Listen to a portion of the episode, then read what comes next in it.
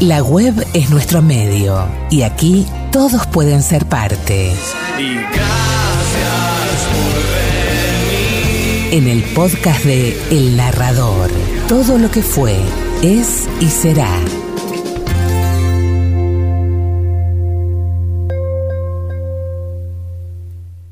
Cine, teatro, literatura y muy buena música. Todo de la mano de Daniel Bregua. Quédate, esto es El Narrador. Todo lo que fue, es y será.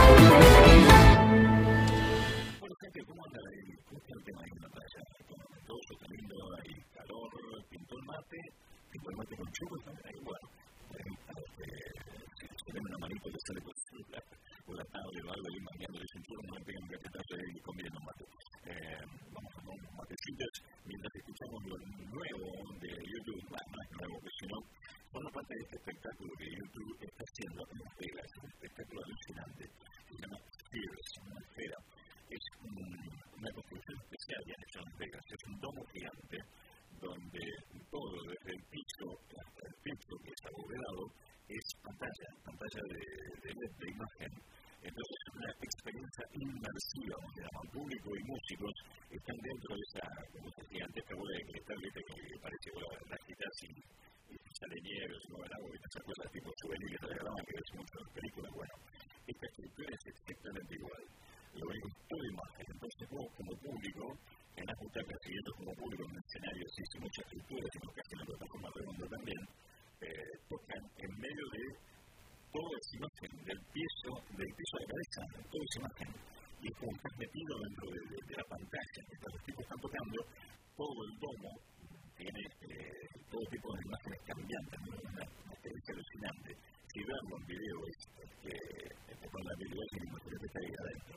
Bueno, este es el espectáculo que montó YouTube, que vino representando todo el final del año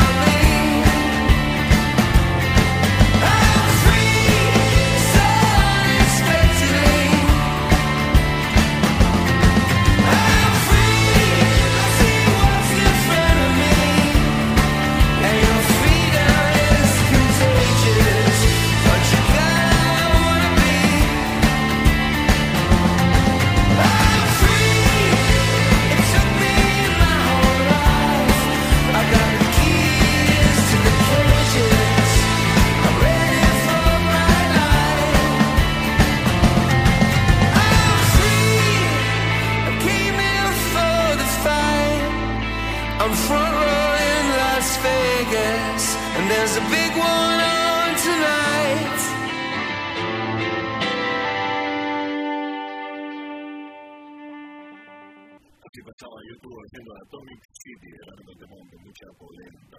Lo que viene ahora va a ser la delicia de muchos veteranos y a otros eh, los va a sorprender. Este tema está interpretado por una orquesta, así como nuestra orquesta Escuela de General Dorado.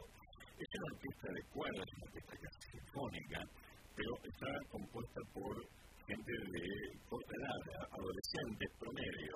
El promedio está entre los 14 y los 21 años, más o menos, de esta orquesta la orquesta se llama la Orquesta Chancay del Perú, que es, hacen eh, versiones sinfónicas de grandes temas, de grandes clásicos del rock de todos los tiempos, sobre todo del rock de los 70, ¿no? Hacen clásicos, por ejemplo, hacen New de Purple, hacen otro de, por ejemplo, uh, Queen, uh, de Metallica, bueno, Metallica un poquito más acá, eh, lo hacen todo en versión así, ¿viste? Como como está muy de moda últimamente, ¿no? las cosas épicas, como usted presentaba el otro día, Shadow People, bueno, esta orquesta es así todo de jovencitos y, según la ocasión lo requiera, también agregan un coro impresionante, muchísima gente, también de gente muy joven. Eh, en esta ocasión, en esto fue en el 2018, en un teatro importante en Perú, hicieron un recital así de, de, de rock sinfónico, eh, versión sinfónica, eh, donde presentaron todos estos clásicos que ellos eh, hicieron los arreglos y los presentaron así, en esta movida muy épica, muy de, de, de orquestación. Um, y uno de los temas que eligieron fue un clásico, que es uno de los temas más famosos de Led Zeppelin, que se llama que ver con Kashmir, justamente así es el nombre de Kashmir es Kashmir. Eh, es un tema de Led Zeppelin que tiene un ritmo machacante muy, fuerte, que se usó, bueno, tuvo muchísimas versiones, entre ellas una así tipo hace muchos años, que, se usó en una de las primeras reversiones de los 90 para acá de Godzilla, que tenía como protagonista Matthew Broderick. Bueno, la banda de sonido estaba en la versión así este, rapeada con el, el mastacante ritmo de fondo de Kashmir. Tuvo muchísimas versiones, uno de los muy famosos de Zeppelin, que dura bastante, dura, depende de la versión, durante 7 minutos, 11 minutos, todo lo demás. Bueno, acá no te preocupes, no vamos a pasar tanto porque no, los chicos hicieron una versión mucho más reducida, eh, de apenas unos tres minutos. Pero lo, lo, bien tocado que está, la polenta que tiene, y sobre todo el virtuosismo, tanto de los chicos de la orquesta como de la solista. Que la solista es una chelista, toca el cielo, obviamente. Se llama Ghislaine Valdivia. Eh, realmente tiene un talento y una calidad para tocar el cielo que es impresionante arranca el tema con una suite para cello eh, compuesta por el director de la orquesta, no me acuerdo el nombre ahora, no me sale, no quiero mandar fruta, eh, compuso una suite para cello y entonces Ghislaine adaptó una parte de la suite número uno para cello que hizo este señor y la acoplan en un momento dado cuando llega el clímax con Kashmir de Led Zeppelin. Mira, te guste o no te guste el rock, eh, no te vayas de la sintonía, pegale una velocidad a esto porque realmente está muy, muy bueno. Son todos chicos muy, muy jóvenes. Imagínate lo que esta escuela de General Dorado eh, en un escenario ahí en, en, la 21 y el monumento con una multitud escuchándolos y los tipos pegan de repente esto, ¿no?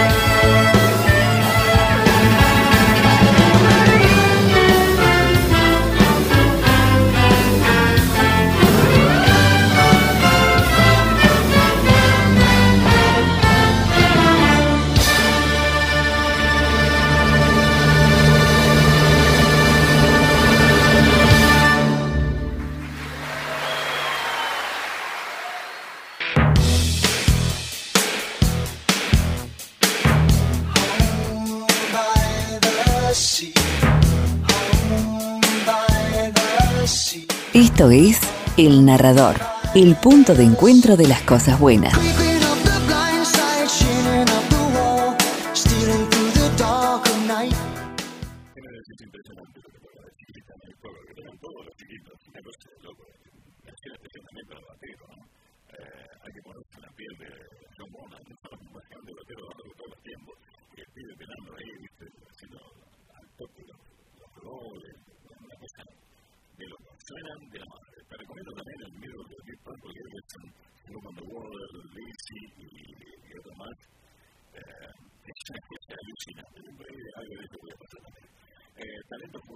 siempre, siempre, siempre, como decimos al principio, siempre hay que apoyar, siempre hay que difundir, eh, darle, abrirle las puertas para que muestren el talento que tienen.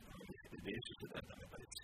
Bueno, ahora cerramos este como me digo, pero hay mucho más, ¿eh? porque viene mucho más de clásicos, de pop, de rock, de lo que hay musicalmente hoy. Este, no te gusta defraudar y decir, no, esa no dice. Bueno, eh, señores y señores, ahora este segmentito en especial lo cerramos así, con ellos, con los increíble, los pechos muy confiados de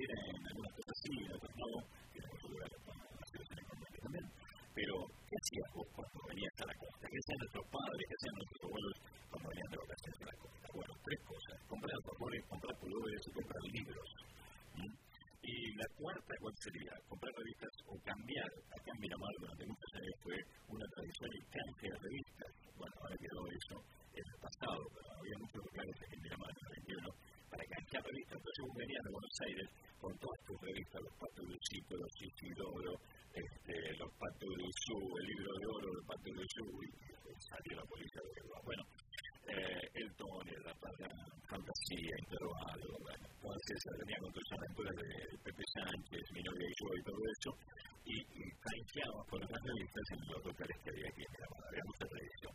Pero también, y sigue, esto sí sigue siendo un placer, porque está muy claro, este, y se lee mucho digital, el recorrer las librerías, recorrer las librerías como se hace en, en Buenos Aires, en, el barrio o en Corrientes, en el centro porteño, eh, va a ser las librerías de la costa, porque uno tiene así como eh, la fantasía de que en la costa encuentra cosas, o en algún lugar turístico, en algún pueblo, encuentra cosas que en tu lugar no encontrás.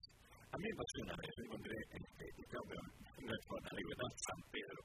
Estaba de mochilero en San Pedro y se me ocurrió ir al pueblo a, a bucear a la pesquería con Pedro, y encontré los dos primeros discos de Pink Floyd este, en, en, en la edición argentina, casi de lujo, agrupados este, eh, diferentes como se llama original. O sea, los primeros discos de Pink en Argentina se editaron juntos, como un disco doble, después se respetó la edición original. Bueno, y con esa edición,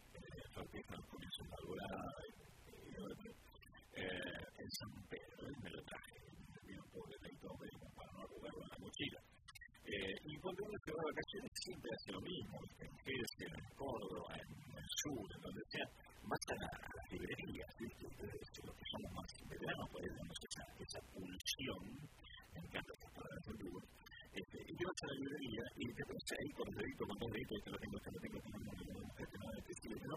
Entonces, uy, qué caro, no, ta, ta, ta, y buscas algún libro para traerte, para llevar. Bueno, este, y esa es la tradición justo también con pulóveres. Venía siempre en verano, un centro pico de la plata, pero tenías que comprar un pulóver para el invierno de Buenos Aires. Y, y, por supuesto, los alfajores. Si es Mar del Plata, una tradicional firma, que a otros lugares los que sean más tradicionales del lugar donde está. Estas tres cosas eran, este, y la cuarta con el cáncer de lados también, eran como este, el rito ineludible de eh, veranear no podés decir, si no haces esas cosas, no había sido veranear. ¿Mm? Y después, por supuesto, el restaurante, el teatro todo lo demás. Pero eso era una religión. Comprar un pullover para los chicos, para la patrona, para vos, para alguno de los parientes, para la abuela. Eh, las pobres, porque si volvías de las ocasiones sin algo, se te los amigos y los parientes.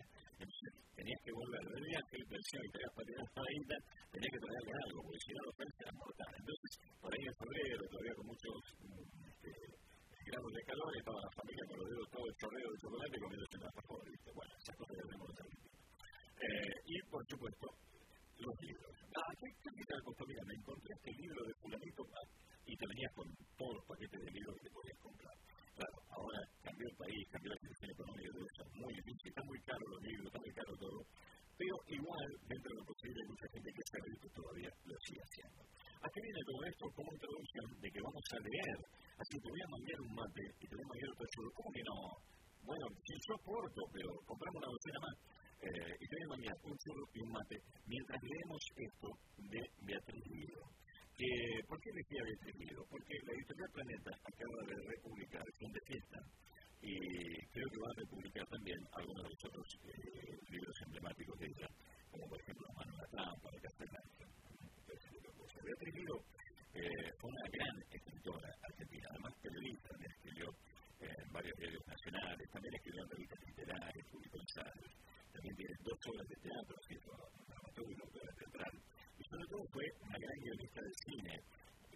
como una pareja inolvidable con Leopoldo Rodríguez, una pareja eh, artística y también sentimental durante muchos, muchos años.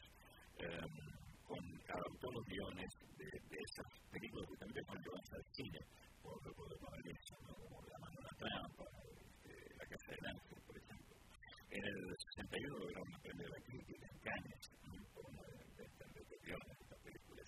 Eh, Beatriz Díaz falleció en España, 29 de 1968, en año bisiesto. Como las novelas más famosas de Beatriz Vila, como decía, La Casa del Ángel de Mesé, se publicó en 1954 y obtuvo el premio de Mesé ese mismo año, La Caída, en 1956, Fin de Fiesta, en el 58, El Incendio y las Vísperas, en 1964, Escándalos y Soledades en el 70, La Invitación en el 79 Rojo sobre Rojo en 1987. También tiene muchos cuentos muy famosos, libros de cuentos que a los siglos, están en el mundo, La mano en la trampa, El ojo único de la ballena, Los Simpsons, Piedra Libre, todos los cuentos, el cuento apasionados. Y como obra de teatro, El puerto de Occidente, Esperando al Castro. Y una tercera que se publicó eh, en el año 62, sí, que no será tanto sobre que está quedó pero como el libro de escribo bien una novela. Eh, en fin, una vasta, vasta obra eh, que incluye también el cine donde fue co-guionista de Los Simpsons, El Tío de Madrid, El Hombre del Subsuelo, eh, eh, Piedra Libre, eh, La Puerta de la Guerra del Cerdo, perdón, sobre, sobre el libro de Casares, de la que era co-guionista, El Pibe Cabeza, una película de Perronizo, su pareja, Los Siete Locos, también la mafia, Güemes, la tierra de armas, el santo de la espada, Martín Fierro, la chica del lunes, el libro de San Ángel, la terraza, Paula Cautiva, 70 veces 7 sobre el libro de Valdiero Sáenz, homenaje a la hora de la siesta, la trampa, la caída, fin de fiesta, el secuestro de la casa del ángel. Bueno, y también fue autora de los Habitación Piedra Libre, y Paula Cautiva. Eh, una gran trayectoria. Entonces, por eso dije, vamos a leer algo de Beatriz eh, y vamos a leer un fragmentito de La mano en la trampa, que en algún programa te presentamos el audio de la película. Bueno, ahora te traemos un fragmento de la novela. La mano en la trampa, Beatriz Guido. Aquí el viento no se lleva ni una vocal, porque las palabras permanecen y la música es el marco ideal, el narrador, todo lo que fue, es y será de cerveza caliente y mujeres frías. Me mordió un libro en un oscuro callejón de mala muerte.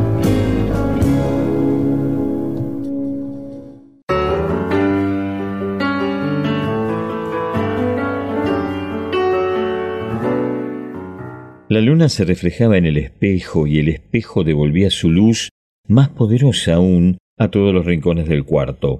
Lo busqué por todas partes. No fue en la cama donde primero atiné a mirar.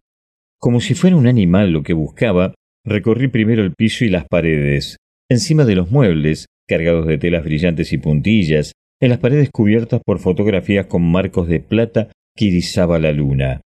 No lo busqué en la cama, quizás para no encontrar así, de golpe, mi propio cadáver. Porque allí estaba yo, no tenía dudas, pude verme sobre esa cama más pálida que las sábanas, el cabello suelto sobre las fundas de nácar, mi mismo respirar, lento y agitado a la vez. Me vi como me había visto varias veces en las fotografías de la sala, y mientras Miguel me bajaba, recién entonces comprendí que no era mi cuerpo el que había visto extendido sobre la cama, ni era tampoco mi propia imagen la que me había asustado, sino lo que yo podría llegar a ser si me encerraba en un cuarto durante veinte años como mi tía Inés Lavigne. ¿Cómo es? ¿Lo viste? me preguntó Miguel ayudándome a salir del montacargas. Da, es un enano cualquiera. Aguardé la llegada del cartero. Frente a todas mis suposiciones había una que las desbarataba por completo. Inés escribía casi todas las semanas desde Estados Unidos, desde un lugar llamado Alcatraz. ¿Cómo se las habían ingeniado para mantener durante tantos años una correspondencia semanal tan fiel y precisa? Cómo interpretar esa carta fue mi objetivo en los días que siguieron. Mis siestas cambiaron de lugar. Ya no era en la glorieta de las glicinas ni en compañía de Miguel. Pasaba dando vueltas alrededor de la manzana con su urgente motoneta, sino en la galería de la entrada. Extrañas señales de desconcierto me hacía Miguel sin atreverse a entrar. Desafiándolo, lenta, como un reto, continuaba horadando una sandía. Me hace daño recordar esas largas siestas de verano, el sueño de hombres y animales vencía todo posible acontecer. Un día vi llegar al cartero en bicicleta. Me adelanté hasta la reja del portón para enfrentarlo. ¿Carta de Estados Unidos? ¿Quiere las estampillas? Cuidado. Romperá el papel del sobre. No se preocupe. Esta es para mí. Todos los viernes, ¿eh? Yo conocí a su tía. Usted se le parece. Guardé la carta contra mi pecho y corrí a encerrarme en mi cuarto. Estaba escrita en inglés. Necesité del diccionario para traducirla. Señora María Mercedes y de Padrós. Preciosa mía. Botón de manzana. La foto que me mandaste es de hace veinte años. ¿No te atreverías a sacarte una desnuda para tu amorcito? Me harías tanto bien. Aquí todos los muchachos tienen una de sus mujeres, las legítimas. No nos las prestan ni por todo el oro del mundo. Seguí tu consejo y no quiero volver al cajón. Creo que debe tratarse del calabozo. Como en el cuarenta y tres. Tu papito es un buen chico. Ahora me pasaron a la carpintería. ¿Quieres que te mande un cajón para que guardes por las noches tu maquinita de bordar? Decías bien. Si salgo antes de que se cumplan los cuarenta, quién sabe por qué camino agarro y todavía termino la silla plateada que va al paraíso. ¿Qué me aconsejas, linda? Los muchachos no pueden creer que el otro día cumplimos diecisiete años de correspondencia. Uno se acostumbra a todo. Estos diecisiete años me parecen un día. Además, aquí no te mandan a la guerra. Suerte que allí donde estás se come bien. No pierdo la esperanza de que se encuentre el dinero de la finada. Entonces con guita me arreglo para sacarte y traerte a lo de tío Ralph. Alguna vez comerás los hamburgs de Bronx. Eso no lo dudes. Mándame el suéter que me prometiste. Me muero de frío por las mañanas cuando me hacen lavar el patio del director. No seguí traduciendo. Rompí la carta y la quemé en el lavabo del baño. No sé cuánto tiempo permanecí tirada en la cama con los ojos abiertos. Ya no tenía dudas. No pude ver el nombre del remitente, pero seguramente era de Mr. Smith, un condenado a cadena perpetua que jamás había visto a Inés, por una simple y circunstancial correspondencia de esas que propician ciertas sociedades piadosas divulgando salve a usted a un condenado, elija su cárcel, Estados Unidos, Francia, sálvelo, usted, solo usted, podrá salvar un alma. Alguien en mi casa inició esa correspondencia que se prolongó durante casi veinte años.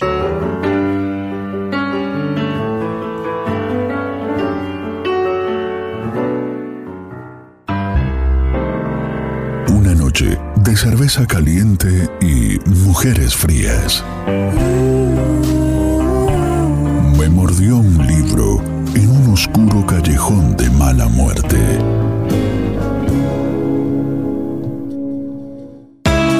Un cuentista de historias increíbles. Un relator de momentos inolvidables.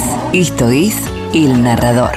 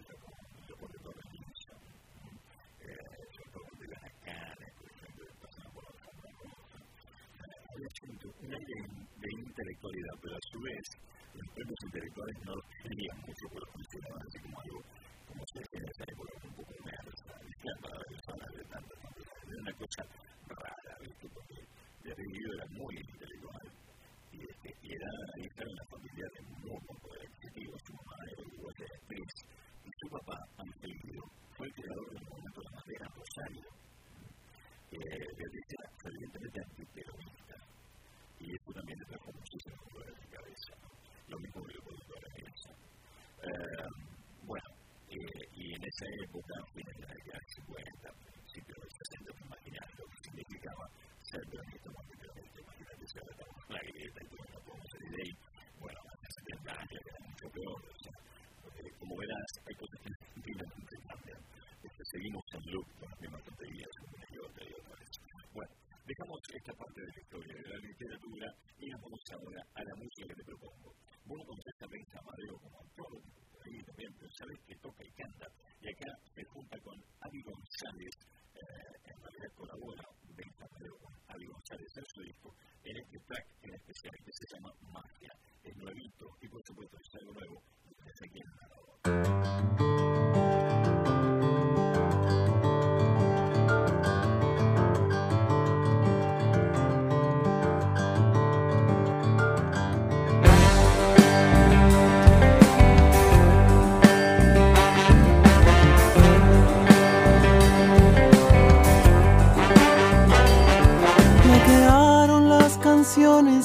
y no muchas ganas de cantarlas hoy. Quedan cosas mías que quiero ir cambiando y de ratos quedan ganas de los abrazos con vos. Me quedaron dos respuestas y una duda, varios viajes y mil juegos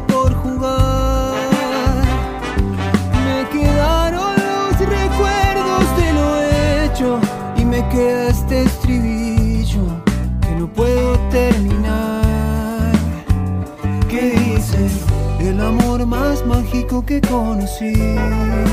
Siendo que no existe la magia. El amor más mágico que conocí Siendo que no existe la magia. El amor más mágico que conocí.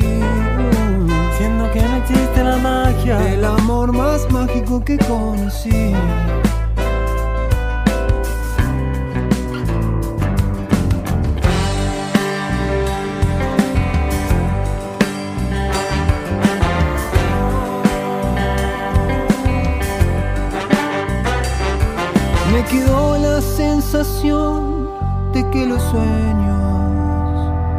Sobreviven al destino de morir. Se alimentan de ilusiones inconscientes que no saben de imposibles y de la palabra. Me quedaron las angustias olvidadas del perfume de tu mano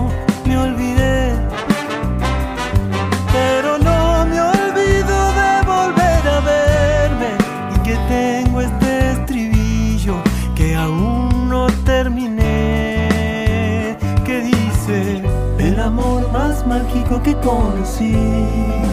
Siendo que no existe la magia el amor más mágico que conocí. Siendo que no existe la magia el amor más mágico que conocí. Siendo que no existe la magia el amor más mágico que conocí. Las palabras se callaron ya no quieren decir más porque es el silencio y el único capaz de escuchar lo inexplicable de entender mi corazón esta vez no son canciones esta vez silencio soy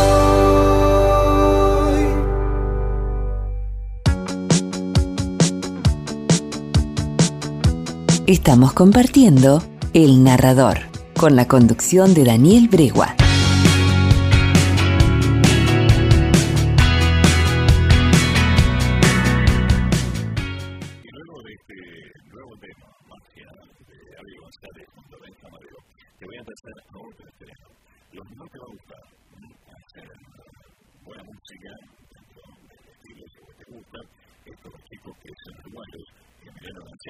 Es argentino, después se naturalizó uruguayo, porque creció allá. Eh, acaban de enseñar un nuevo tema que se llama Me Cansé, así, bueno, cuando nosotros teníamos esto, ¿no? Me Cansé de... Eh, y para este tema llaman a Zoe para que ponga su voz femenina aquí. Y uh, se sí, se el este viernes pasado.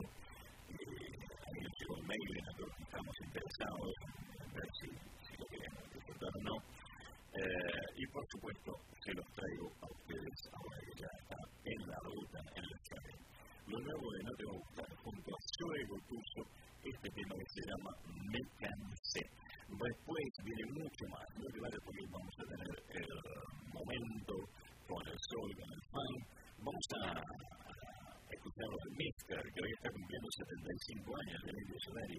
Decir los persas, un poquito de blues, uh, un poco de pop español, teatro, eh, nuestra seccioncita de jazz, y bueno, todo lo que tenemos para proponerte hasta ahora 16 horas que venimos a semana ahora aquí en la 89.3 para todos los que para los amigos de Metal Gear, que van a con el Vicente, el Mar del Sur y por supuesto Miramar y todos los amigos que escuchan en las áreas de influencia de cobertura de esta radio. Me cansé de decir tantas cosas ya. Me cansé, es lo que dicen NTVG, no te va a buscar.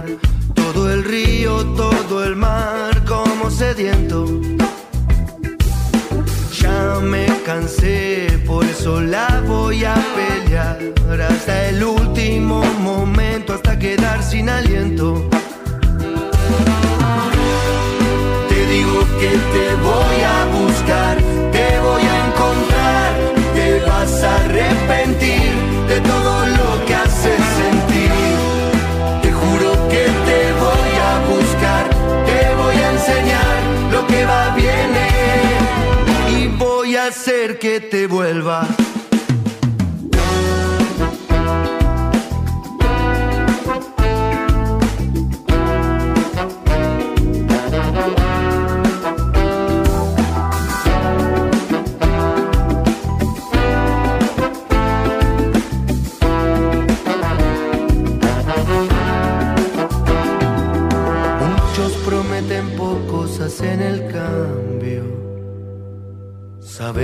Bautizo. ya vamos a ir para ahí.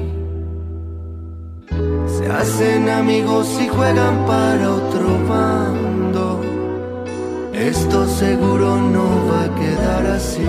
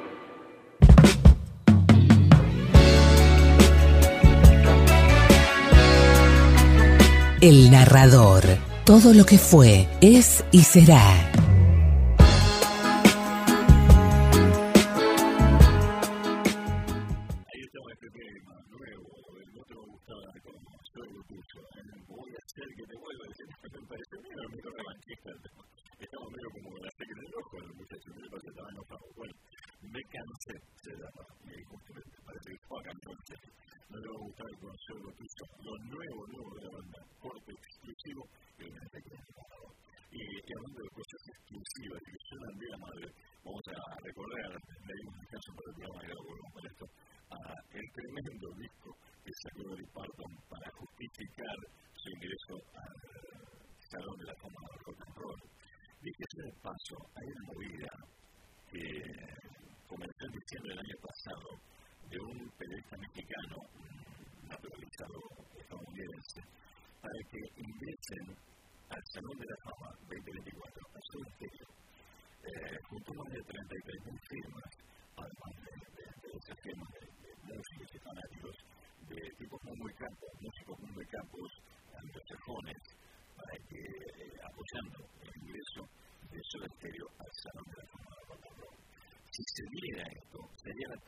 que la historia de una banda latina ingrese a este salón. Bueno, ahí están, están en campaña, siguen con firmas y haciendo promociones para que los directivos que se están reuniendo en estos días eh, para decidir cuáles van a ser las propuestas de inducción al Salón de la Fama 2024 consideren a Ciudad Estéreo. Ya te digo, lo verás sería un hito histórico. Bien, a Dolly Parton, justamente, la producción y la indujeron al salón de la fama del rock and y como te conté muchas veces, eh, como pues no quiero estar ahí porque yo soy del paro del canto y yo no, no, no canto. Bueno, la pusieron igual, la aceptaron igual, la votaron igual y está en el salón de la fama del rock and roll está en el salón de la fama del country. Este, y es un ícono, lo que parto es una especie de cita medio musical este, de, de los Estados Unidos pero hace 77 años sí, una polenta informal con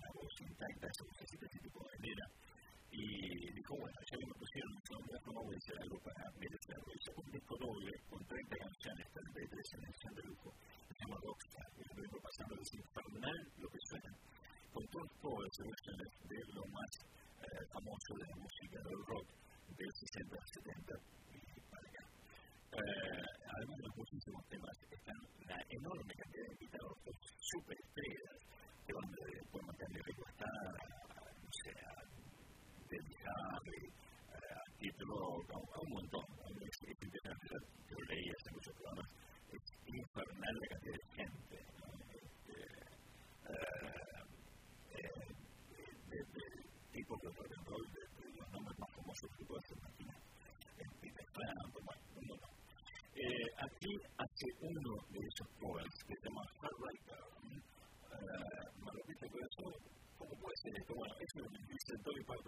You're a heartbreaker, dream maker, love taker, don't you mess around, no, no,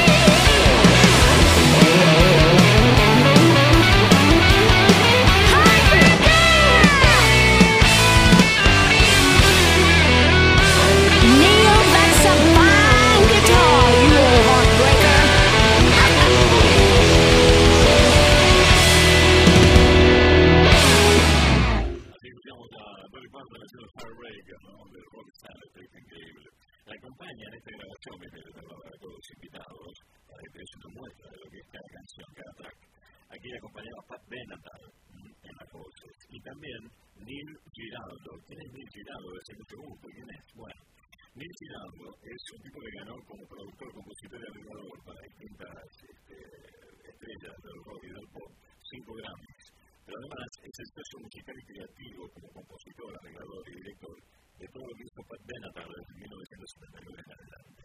Pero no solamente Pat Benatar, Rick Derringer, John Wade, Rick Springfield, Kenny Loggins, Steve Forward, Scott Campbell y Beth Hart, entre algunos de ellos, es una bestia. Eh, y hablamos del Salón de la Fama. Bueno, a Neil Giraldo en el 2002 lo han inducido al Salón de la Fama, así es, peso pesado. Todo esto solamente en un track. Y así, en cada canción es, es un súper seleccionado de las más grandes de la música popular del siglo XX. Eh, Rockstar, Dolly Parton. Bueno, ahora nos vamos a otra cosita que yo te vengo presentando en los últimos programas, que es el Remix Songbook, la gira por los 40 años de Street Dreams de Eurythmics, se publicó hace 40 años, en realidad, 40 años, en 2023, estamos para el 41. Con motivo de estos 40 años eh, de figura como una fabulosa banda femenina y tres cantantes, su hija Kaya, Vanessa Morosi y Eva, eh, y hicieron el repertorio de Sweet Dreams y más algunos otros temas de Eurythmics de una forma espectacular, con unos arreglos más rockeros, más actuales a este siglo XXI y no tan pop y un sonido tipo Malamiko, como siempre decimos que era típico de los 80, ¿no? el sonido ochentoso.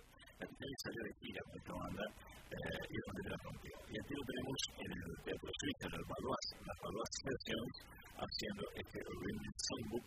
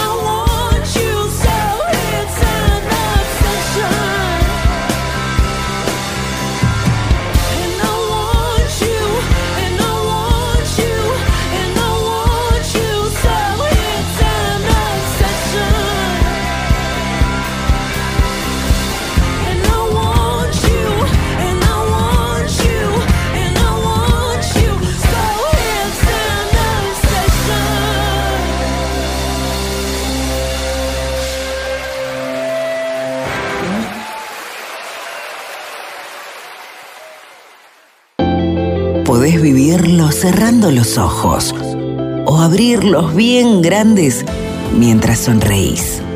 La magia es tuya. El narrador, todo lo que fue, es y será.